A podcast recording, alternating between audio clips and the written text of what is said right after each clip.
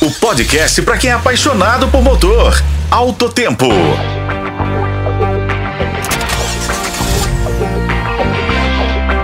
Olá, amigos de Tempo. Estamos aqui para mais uma edição de nosso podcast. Ao meu lado, o jornalista Igor Vig. E mais uma vez, nosso assunto será o universo da eletrificação. E a chinesa BYD, que está surpreendendo o mercado. Conte-nos, Igor, por que isso? Isso mesmo, Raimundo. A BYD estabeleceu um marco inédito na história da indústria automotiva, com a venda de 603 carros em apenas um dia. Isso aconteceu durante a edição de setembro do BYD Electric Day, que quebrou o recorde de vendas no Brasil é mesmo um feito que merece ser anunciado, Raimundo. Verdade, Igor. É claro que a estrela foi o BYD Dolphin, que liderou as vendas com 226 unidades, seguido por Song Plus com 208 e pelo BYD Seal com 122 unidades.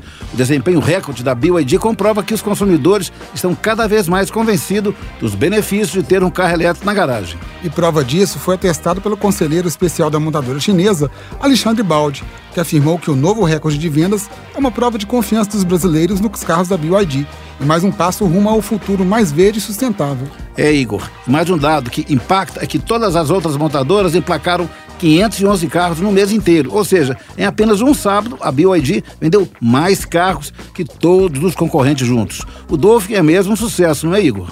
Sem dúvida, Raimundo. Com um preço de R$ 149.800, o modelo já vendeu 4.500 unidades desde o lançamento, em três meses de mercado, e se tornou o carro 100% elétrico mais vendido de todos os tempos no país.